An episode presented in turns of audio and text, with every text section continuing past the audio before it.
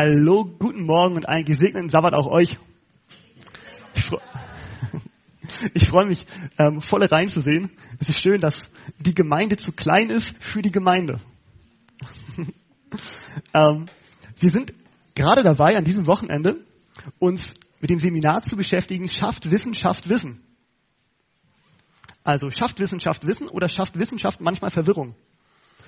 Ähm, schafft Wissenschaft Wissen. Wir hatten uns gestern Abend, hatten wir uns mit dem Thema beschäftigt, ob die Welt tatsächlich einmal unter Wasser war.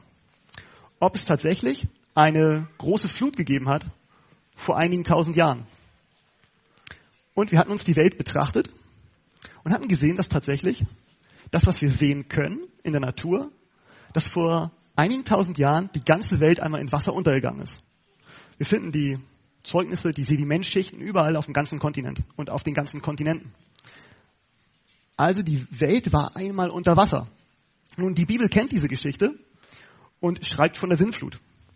Auch viele andere, ähm, viele andere, wie sagt man, ethische Kreise, viele andere Länder, viele andere Kontinente, viele andere Religionen kennen eine Geschichte, eine Art von einer Sinnflut. Zeugen davon, dass die Welt irgendwann einmal unter Wasser gewesen ist und dass nur wenige Menschen gerettet wurden. Nun, wie kam es dazu? Wie kam es dazu, dass die ganze Welt einmal im Wasser unterging? Nun, ganz am Anfang hat Gott alles mal wunderbar geschaffen, hat alles hervorgebracht. Und heute ist der Tag, der Sabbattag, an dem wir daran denken wollen, an dem wir ganz besonders daran denken wollen, dass Gott alles geschaffen hat. Also, es das heißt ja, denke des Sabbattages, dass du ihn heiligst. Wir haben ihn hier. Ähm, denn, es heißt in dem Gebot, denn in sechs Tagen hat der, Herr, hat der Herr Himmel und Erde gemacht und das Meer und alles, was darin ist, und ruhte am siebten Tage. Darum segnete der Herr den Sabbattag. Weil Gott alles gemacht hat, feiern wir diesen Sabbat. Weil Gott alles geschaffen hat. Weil er der Schöpfer ist von allem. Und an diesem Tag wollen wir ganz besondere Begegnungen haben ähm, miteinander, aber vor allem mit unserem Schöpfer, mit unserem Schöpfer im Himmel. Nun, der Gott, der alles geschaffen hat, hat am, alle, am Anfang alles so geschaffen. Wie war es am Anfang? Was sagt Gott? Am Anfang war alles sehr gut. Also nachdem Gott in sechs Tagen die ganze Welt geschaffen hat, sagte er, am Anfang war alles sehr gut. Schlag mal mit mir auf im ersten Buch Mose, wir schauen uns das mal an. Erst Erstes Buch Mose im ersten Kapitel.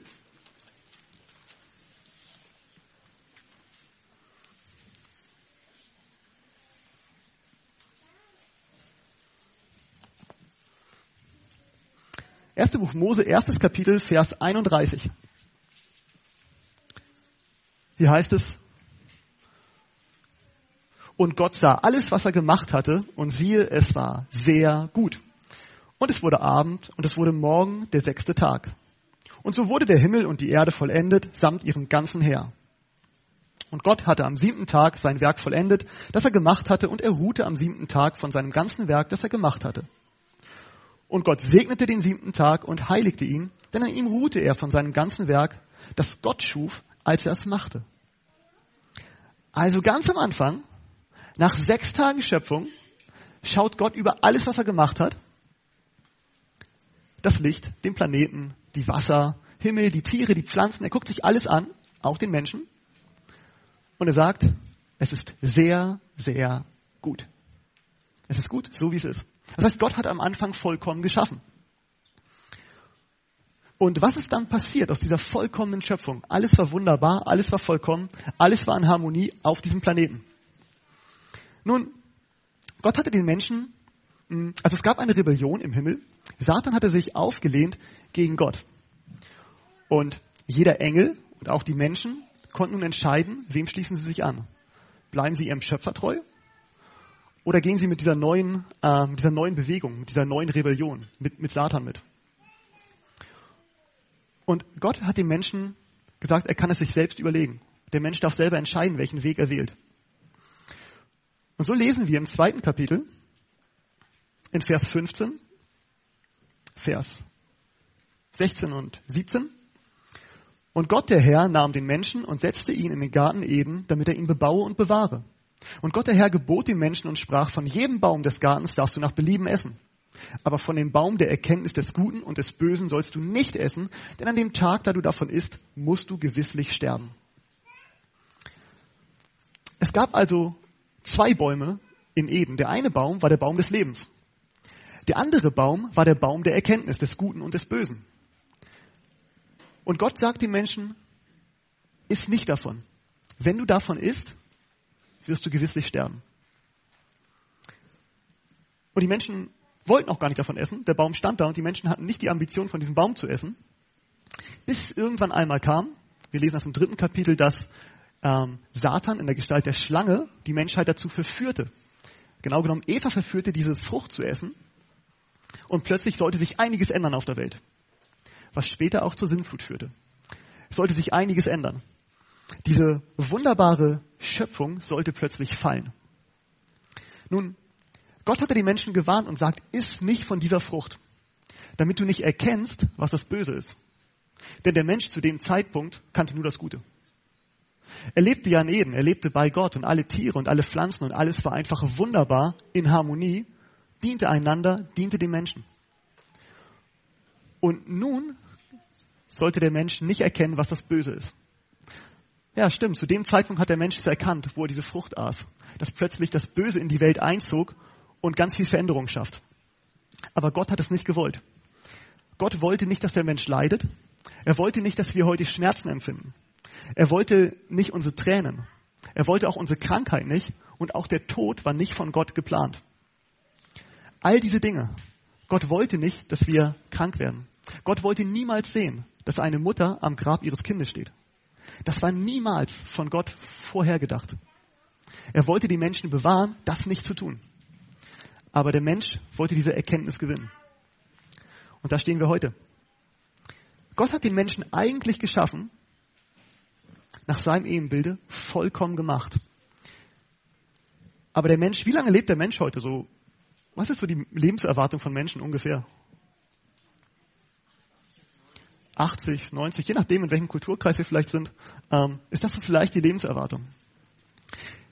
Das Kuriose daran ist, in, diesen, in dieser unserer Lebensspanne werden wir das Gehirn, das Gott uns gegeben hat, nicht ausnutzen können. Wir haben so viel Speicher, wir haben so viele Möglichkeiten. Gott hat uns einen riesen Apparat gegeben, der, mit dem wir denken können. Aber der ist nicht für 80, 90 Jahre gemacht. Dieses Riesengehirn hat so viel Speicherplatz, dass wir damit ganze Tausende von Jahren einfach mal speichern können. Dieses Gehirn kann so schnell denken, dass sogar heutige Computer nicht mitkommen. Was Gott uns da in den Kopf gesetzt hat, ist evolutionistisch übrigens überhaupt nicht erklärbar. Es macht ja gar keinen Sinn. Evolutionistisch würde ja bedeuten, man, etwas wird so angepasst, dass es uns gerade in dem Moment dient. Es wird aber nicht übermächtig gebaut, denn das verschwendet ja nur Energie. Unser Gehirn braucht ungefähr 10% unserer ganzen Körperenergie die ganze Zeit im Leerlauf. Ähm, das macht keinen Sinn, dass wir ein so großes Gehirn haben, dass wir kaum gebrauchen können. Wir brauchen nur ein paar Prozent dieses großen Hirns, das wir haben. Fragt man sich, warum haben wir so viel? Was hatte der Mensch ursprünglich für Aufgaben? Warum können wir so viel Dinge? Wisst ihr, wenn wir heute einige Menschen, hm, wenn ein Schalter umgelegt wird im Gehirn, sind einige Menschen plötzlich so, dass sie besser rechnen können als alle Computer. Habt ihr das mal gesehen? Dass Menschen plötzlich mathematisch freigeschaltet sind, klick, und plötzlich Zahlenkombinationen ausrechnen, schneller als Computer das können. Ähm, es gibt Menschen, bei denen ist was anderes im Hirn umgelegt und da ist ein anderer Bereich geöffnet im Gehirn. Und die haben plötzlich ein fotografisches Gedächtnis. Die blicken hier einmal über den Saal, drehen sich um und sagen dann, hier sitzt der, der, der und der hat das an und der hat das an und der hat das an und der hat das an. Ähm, da ist ein anderer Bereich frei. Also verschiedene Bereiche in unserem Gehirn, auf die wir gar nicht wirklich zugreifen können. Wenn die freigeschaltet werden, können wir unglaubliche Dinge. Ähm, jetzt fragt man sich natürlich, Gott hat uns so ein Gehirn gegeben und wir können es kaum verwenden. Nun, hat das vielleicht was damit zu tun, was aus uns geworden ist? Die Menschheit ist damals gefallen und nahm plötzlich den Tod in Kauf, den Gott nie vorgesehen hatte.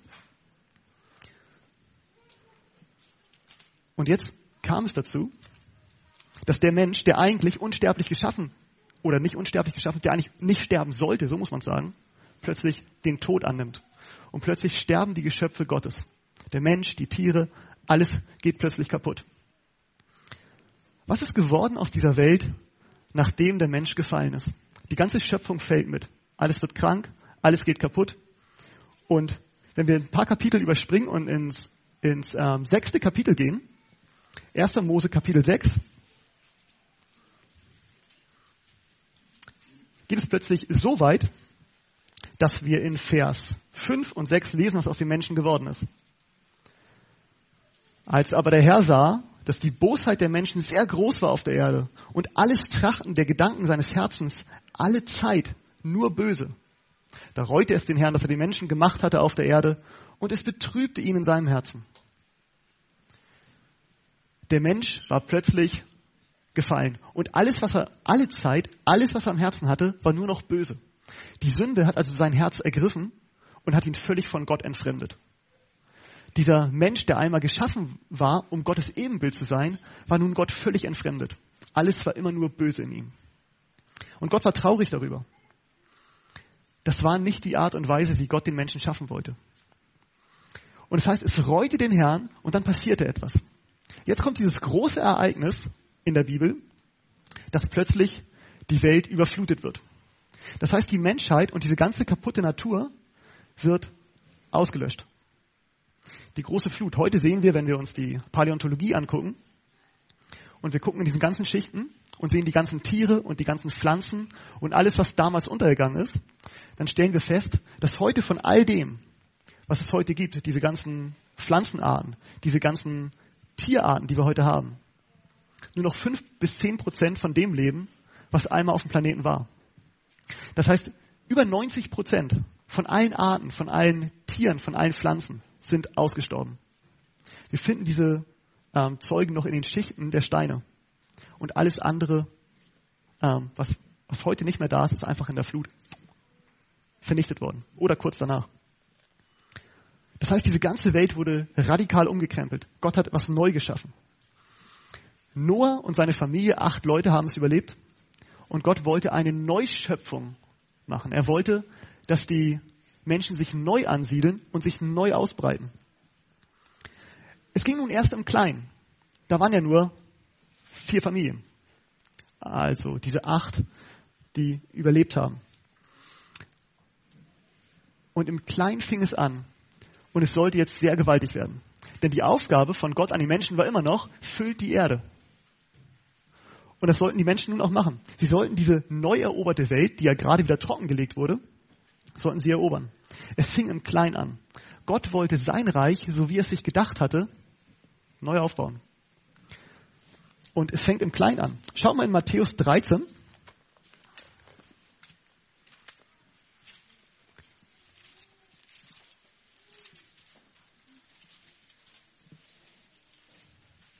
Und hier ab Vers 31.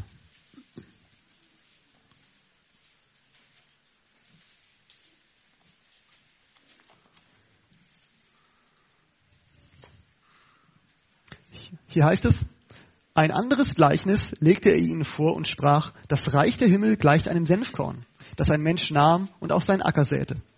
Dieses ist zwar unter allen Samen das kleinste, wenn es aber wächst, so wird es größer als die Gartengewächse und wird ein Baum, sodass die Vögel des Himmels kommen und in seinen Zweigen nisten. Ein anderes Gleichnis sagt er ihm, das Reich der Himmel gleicht einem Sauerteig, ein, den eine Frau nahm und heimlich in drei Scheffel Mehl hineinmischte, bis das Ganze durchsäuert war. Also die Idee hierbei ist, Gottes Reich ist wie ein Senfkorn. Es fängt winzig an und breitet sich dann aus. Wir sehen nach der, nachdem die Flut über die Welt ging und nachdem die komplette Welt völlig verändert war und völlig neu gestaltet war, dass eine kleine Gruppe, nämlich die, die der Arche entkommen ist, inklusive der Tiere, einen kleinen Anfang machen und eigentlich sich jetzt ausbreiten sollen und ähm, das Reich Gottes bauen sollen. Ist übrigens ein Symbol, das es für uns Menschen auch gibt. Was damals die, was in der Erde passiert ist, soll auch in unserem Leben passieren.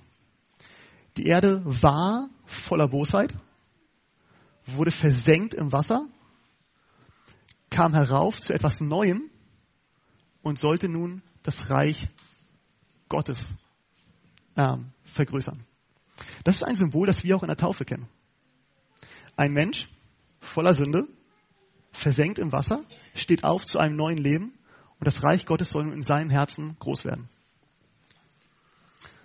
Es fängt im Kleinen an und wird groß. Wenn ein Mensch das Taufwasser verlässt, ist er nicht gleich, ähm, ähm, hat er nicht gleich alle seine Sachen überwunden. Ist sein Charakter nicht gleich völlig verändert. Sondern es fängt im Kleinen an, in ihm und wird dann größer. Das ist das Gleiche, was wir in der Flut sehen, die die Erde überschwemmt hat. Nun, die Erde wurde in dieser Flut versenkt. Die Bibel sagt sogar, dass die Fluten selbst die höchsten Berge überstiegen haben. 15 Fuß. Also die ganze Erde war unter Wasser, komplett runter. Ein Symbol, dass die Sünde von dieser Erde weggewaschen war.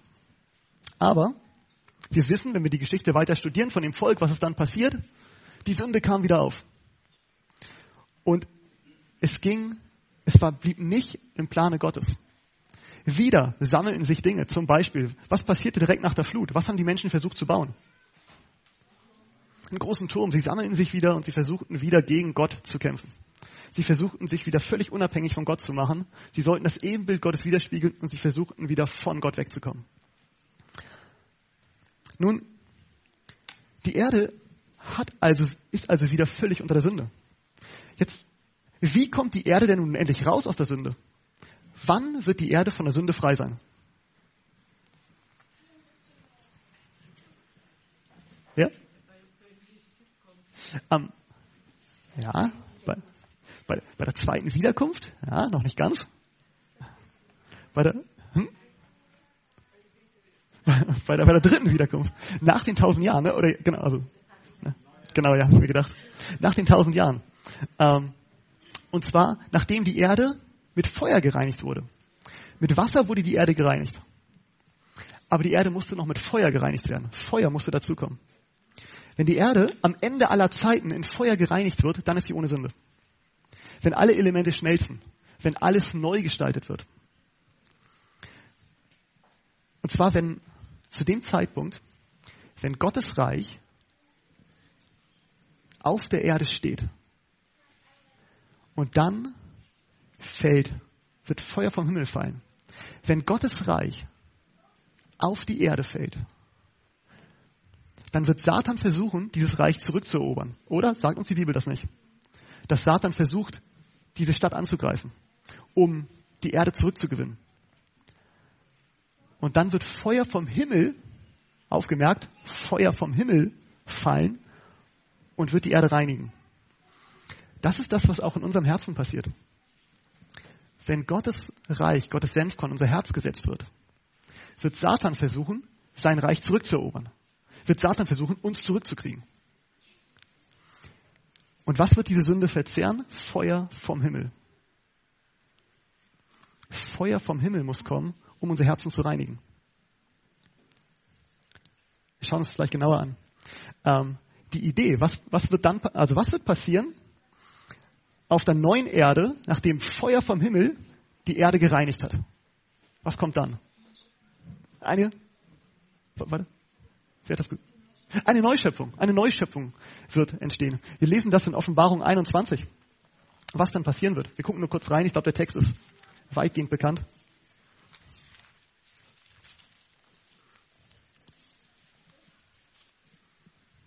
Offenbarung 21. Ah, wir lesen ab Vers 1. Und ich sah einen neuen Himmel und eine neue Erde, denn der erste Himmel und die erste Erde waren vergangen und das Meer gibt es nicht mehr. Und ich, Johannes, sah die heilige Stadt, das neue Jerusalem von Gott aus dem Himmel herabsteigen, zubereitet wie eine für ihren Mann geschmückte Braut. Und ich hörte eine laute Stimme aus dem Himmel sagen, siehe das Zelt Gottes bei den Menschen. Und er wird bei ihnen wohnen und sie werden seine Völker sein und Gott selbst wird bei ihnen sein, ihr Gott. Und Gott wird abwischen alle Tränen von ihren Augen und der Tod wird nicht mehr sein. Weder Leid noch Geschrei noch Schmerz wird mehr sein, denn das Erste ist vergangen. Und der auf dem Thron saß, sprach, siehe, ich mache alles neu. Und er sprach zu mir, schreibe, denn diese Worte sind wahrhaftig und gewiss. Dieser Text sagt, dass Gott alles neu machen wird.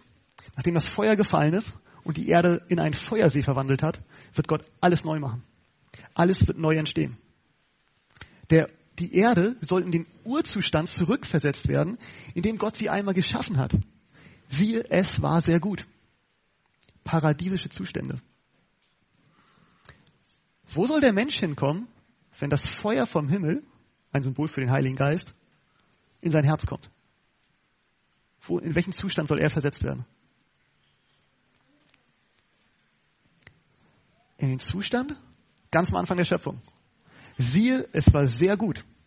Als Ebenbilde Gottes. Da soll der Mensch auch wieder hin. So wie die, das, was wir im Großen sehen bei der Erde, wie sie angefangen hat, wie sie gefallen ist, wie sie gereinigt wurde, wie sie mit Feuer gereinigt wurde und wie sie komplett neu wird in einer Neuschöpfung. Genau das Gleiche muss mit den Menschen passieren. Auch er muss neu geschaffen werden und wieder zurück zum Ebenbilde Gottes.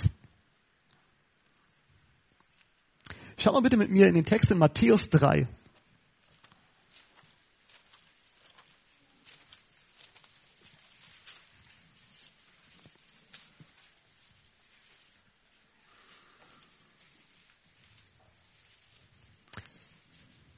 In Matthäus 3 lesen wir die Geschichte von Johannes dem Täufer.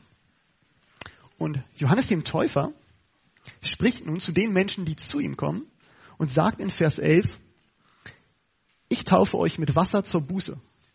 Der aber nach mir kommt, ist, ist stärker als ich, so dass ich nicht würdig bin, ihm die Schuhe zu tragen. Der wird euch mit Heiligen Geist und mit Feuer taufen.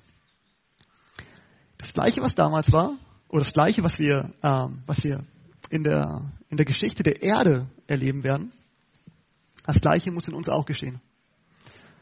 Zwei Taufen. Taufe mit Wasser, Taufe mit Feuer. Die Wassertaufe und die Feuertaufe. Jesus Christus sagt in Johannes 3, ähm, in Vers 5 spricht er mit Nikodemus und sagt und macht ihm das klar, dass wenn eine Neugeburt ähm, vonstatten gehen soll, in 3, Johannes 3, Vers 5 sagt Jesus,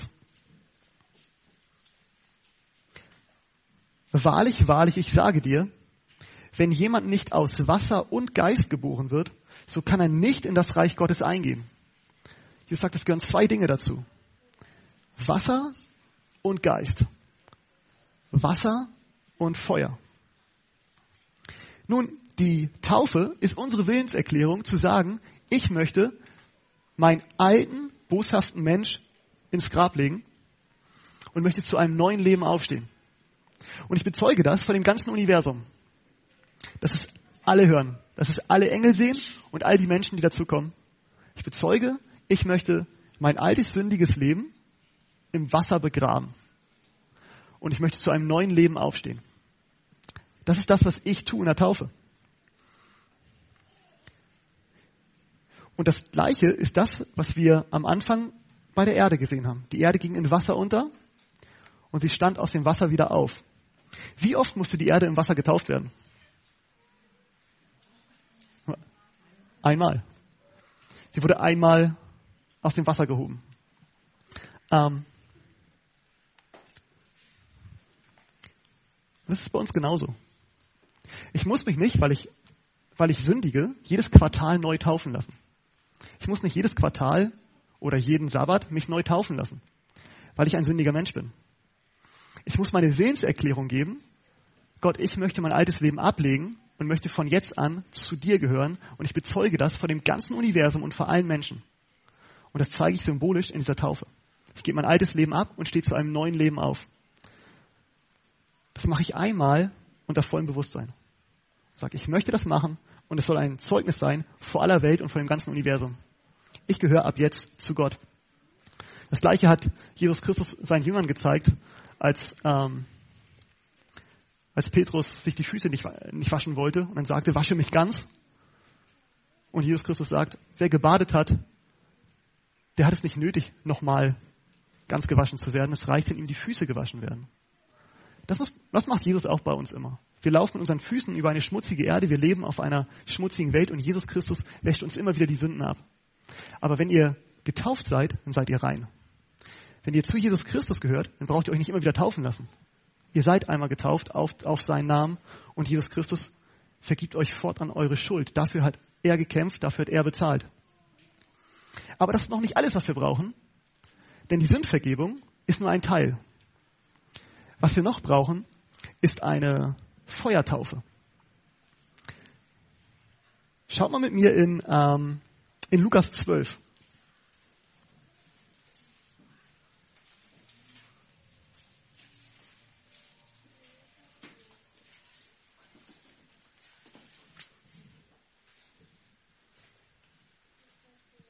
wir lesen ab Vers 49.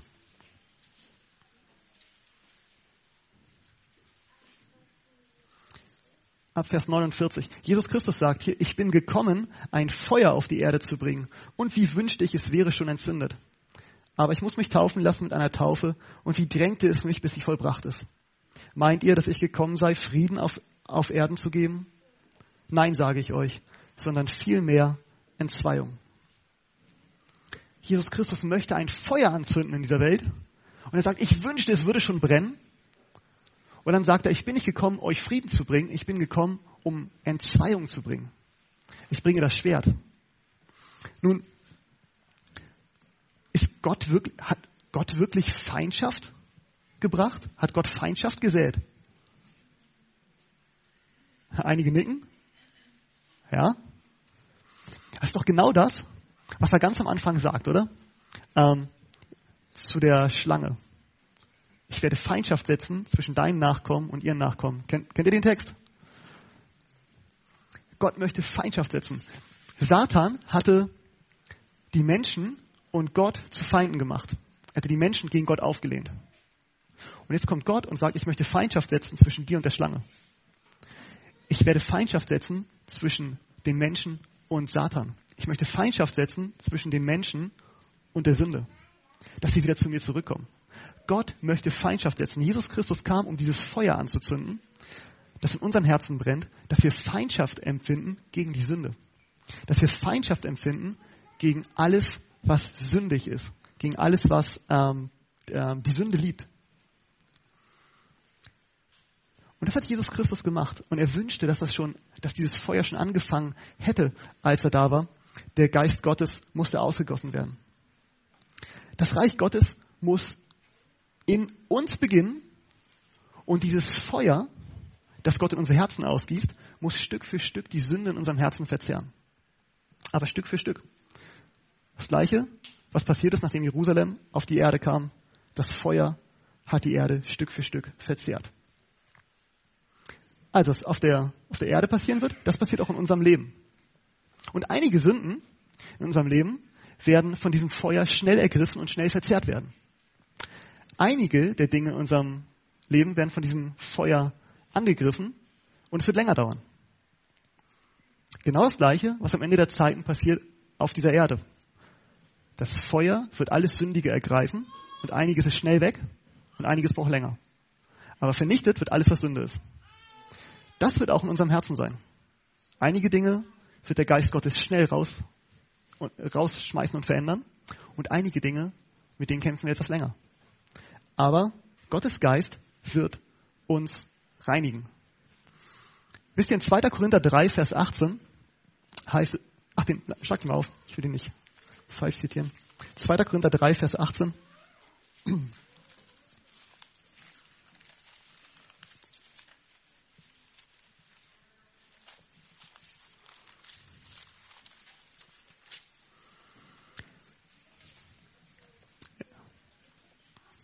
Im 2. Korinther 3, Vers 18 lesen wir, wir alle aber, indem wir mit unverhülltem Angesicht die Herrlichkeit des Herrn anschauen, wie in einem Spiegel, werden verwandelt in dasselbe Bild von Herrlichkeit zu Herrlichkeit, nämlich vom Geist des Herrn.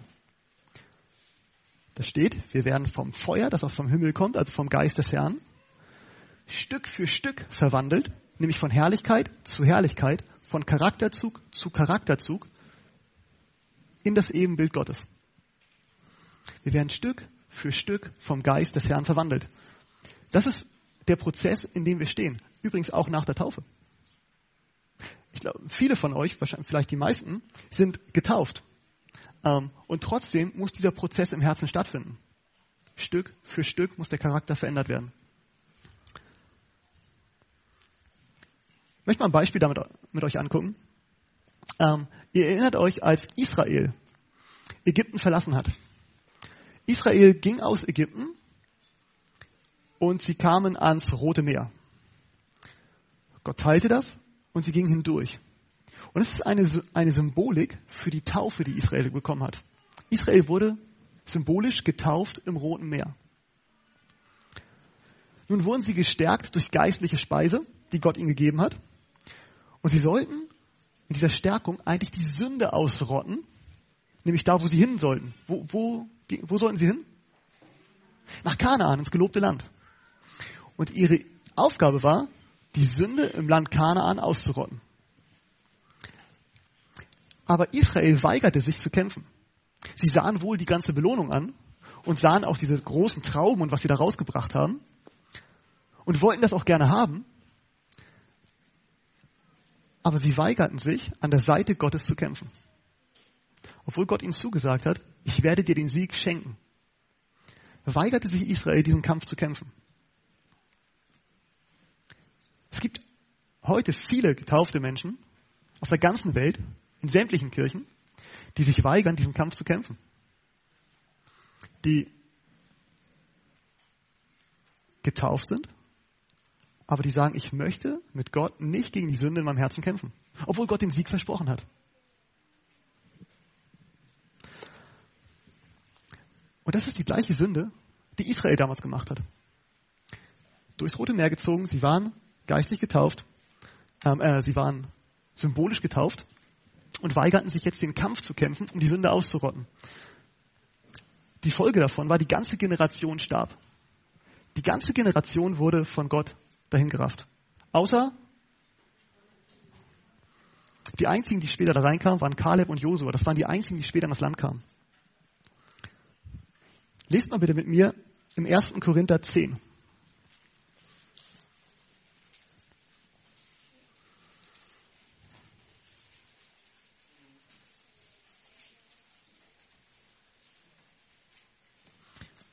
1. Korinther 10, wir lesen mal einige Verse. Paulus schreibt hier, ich will aber nicht, meine Brüder, dass ihr außer Acht lasst, dass unsere Väter alle unter der Wolke gewesen und alle durch das Meer hindurchgegangen sind. Sie wurden auch alle auf Mose getauft in der Wolke und im Meer. Und sie haben alle dieselbe geistliche Speise gegessen und alle denselben geistlichen Trank getrunken. Denn sie tranken aus einem geistlichen Felsen, der ihnen folgte. Der Felsen aber war Christus. Aber an der Mehrzahl von ihnen hatte Gott kein Wohlgefallen. Sie wurden nämlich in der Wüste niedergestreckt. Diese Dinge aber sind zum Vorbild für uns geschrieben, damit wir, wir nicht nach dem Bösen begierig werden, so wie jene begierig waren.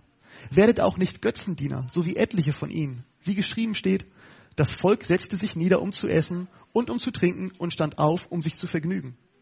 Lasst uns auch nicht Unzucht treiben, so wie etliche von ihnen Unzucht trieben, und es fielen an einem Tag 23.000. Lasst uns auch nicht Christus versuchen, so wie auch etliche von ihm ihn versuchten und von den Schlangen umgebracht wurden. Murrt auch nicht, so wie auch etliche von ihnen murrten und durch den Verderber umgebracht wurden. Paulus sagt, es ist ein Beispiel, das uns gegeben wurde, wenn wir in die Geschichte gucken, was damals passiert ist.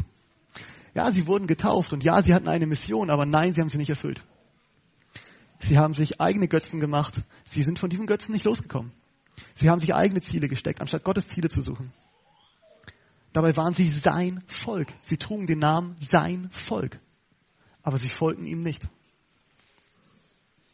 Gottes Volk folgte ihm nicht mehr. Und so ist die ganze Generation in der Wüste gestorben. Keiner hat dieses Land ererbt. Außer zwei.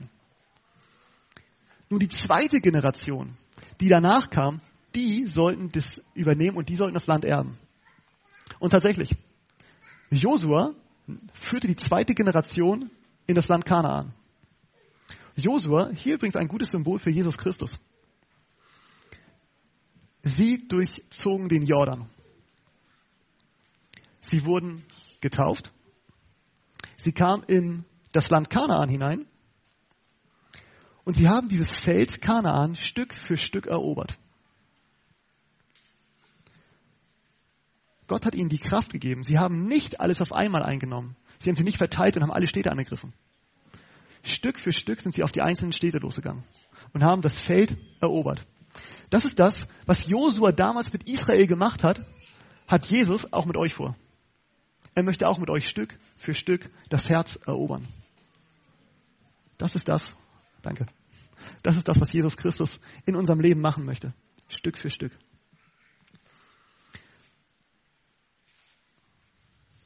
Nun, was passieren sollte, will ich euch mal kurz zeigen an einem Vers, was der Befehl war Gottes in Josua 11, Vers 11.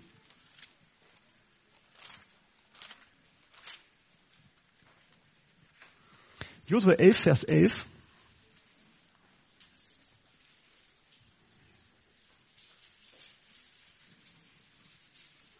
Lesen wir, wie Josua die Städte erobert hat.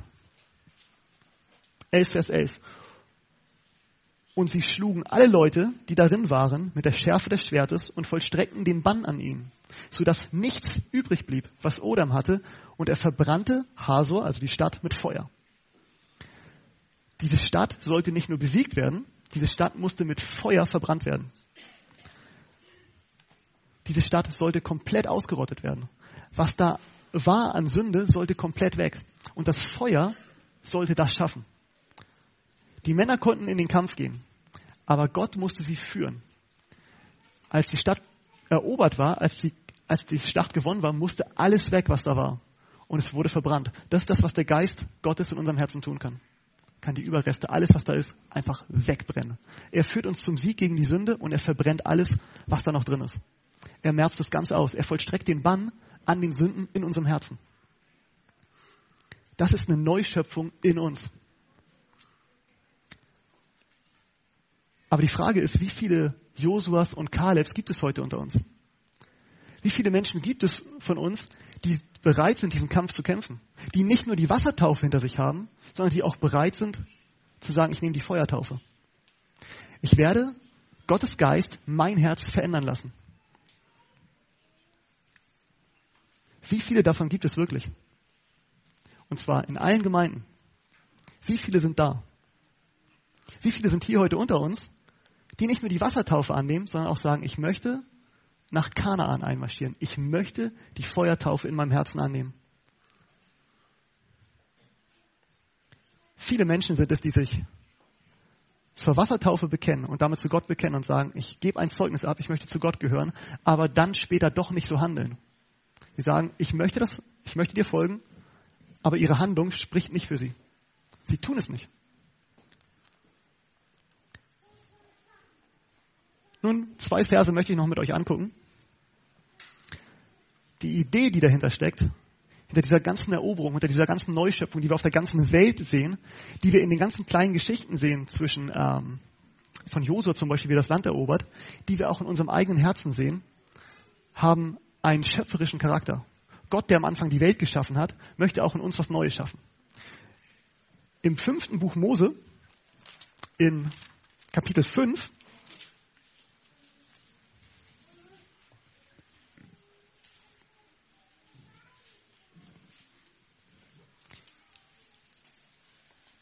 In 5. Mose 5 stehen die zehn Gebote. Und hier steht nochmal das Sabbatgebot. Und das Sabbatgebot steht hier anders als im 2. Mose. Es heißt ab Vers 12, halte den Sabbattag und heilige ihn, wie es dir der Herr, dein Gott, geboten hat. Sechs Tage sollst du arbeiten und alle deine Werke tun. Aber am siebten Tag ist der Sabbat des Herrn, deines Gottes. Da sollst du kein Werk tun, weder du, noch dein Sohn, noch deine Tochter, noch dein Knecht, noch deine Magd, noch dein Rind, noch dein Esel, noch dein Vieh, noch dein Fremdling, der innerhalb deiner Tore ist, damit dein Knecht und deine Magd ruhen wie du. Begründung, Vers 15. Denn du sollst bedenken, dass du auch ein Knecht gewesen bist im Land Ägypten und dass der Herr dein Gott dich von dort herausgeführt hat mit mächtiger Hand und ausgestreckten Arm. Darum hat dir der Herr dein Gott geboten, dass du den Sabbattag halten sollst. Warum soll der Sabbattag gehalten werden? Weil er uns erlöst hat. Weil er uns aus Ägypten, aus unserem alten Leben herausgeführt hat uns ein neues Leben gegeben hat. Eine Neuschöpfung. Im 2. Mose 20 soll der Sabbattag gehalten werden, weil Gott alles geschaffen hat, was wir sehen. Im 5. Mose 5 soll der Sabbattag gehalten werden, weil Gott eine Neuschöpfung in euch gemacht hat. Wenn wir Sabbat für Sabbat uns treffen und an diesen Tag denken, dann lasst uns an beide Dinge denken. An die Schöpfung, die wir draußen sehen, an all das, was wir hier sehen, was Gott gemacht hat, und an die Neuschöpfung, die in uns vorgeht. An die Neuschöpfung, die wir sind. Beide Dinge haben Gottes schöpferischen Charakter. Und die eine Schöpfung erleben wir hoffentlich Tag für Tag neu, wie Gott unser Herz verändert. Ich möchte noch einen einzigen Abschnitt mit euch lesen. Und zwar in Kolosser 3.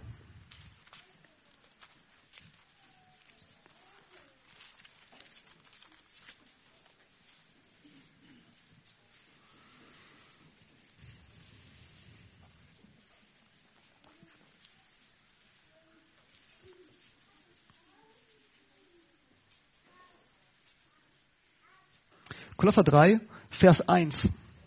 Wenn ihr nun mit Christus auferweckt worden seid, so sucht das, was droben ist, wo der Christus ist, sitzend zur Rechten Gottes.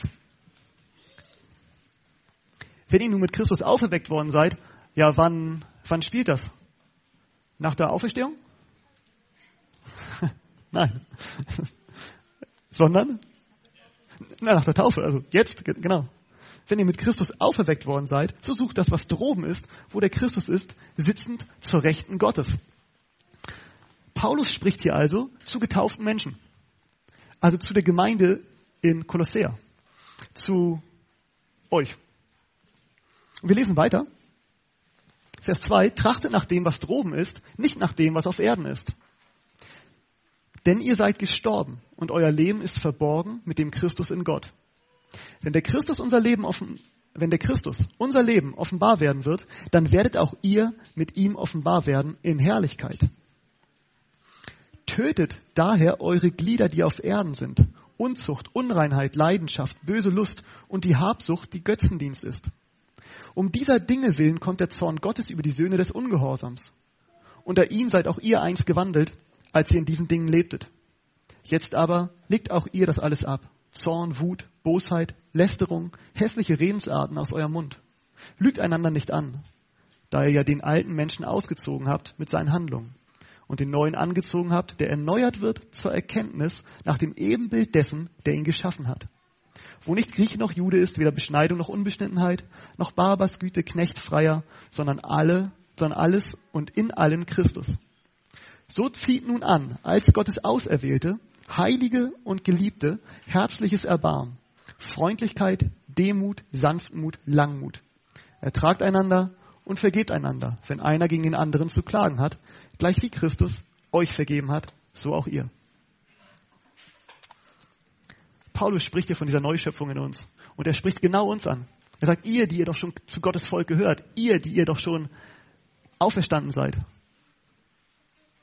Auch wir haben es nötig, unser Herz immer noch verändern zu lassen. Auch wir haben es nötig, jeden Tag von Gott ein Stück zu lernen. Und wie es damals war, als Josua Kanaan erobert hat, so ist es auch bei uns.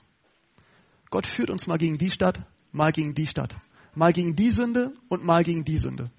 Und jedem von euch im Herzen seinen eigenen Weg. Ihr wisst, welche Städte zu erobern sind in euren Herzen. Und Gott möchte euch den Sieg schenken. Er möchte mit euch dagegen vorgehen. Und ich glaube, Heutzutage brauchen wir einfach mehr Kalebs und mehr Josuas. Menschen, die sich entscheiden, diesen Weg auch zu gehen. Menschen, die sich entscheiden, ein lebendiges Zeugnis vor der ganzen Welt zu sein, wie der Charakter Gottes ist.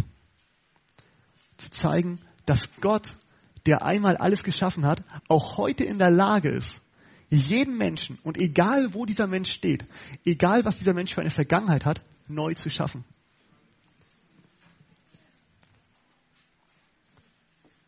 Und die Frage ist, wer von euch möchte Christus in sein Herz hineinlassen, in das Feld Kanaans in seine Hände geben und Stück für Stück sich von Christus verändern zu lassen, ohne dabei die Schätze Kanaans in seinem Herzen zu vergraben, sondern wirklich an all diesen Schätzen der Welt, an diesen Schätzen Kanaans, die unser Herz fesseln, den Bann zu vollstrecken, den Geist Gottes wirken zu lassen und alles Weltliche, alles, was uns fesselt, herauszuschmeißen, damit wirklich Gott das ganze Feld erobern kann, damit Josua ganz Kanaan erobern kann, Wer von euch möchte Jesus in sein Herz lassen, damit alles erobert wird? Wirklich alles. Amen.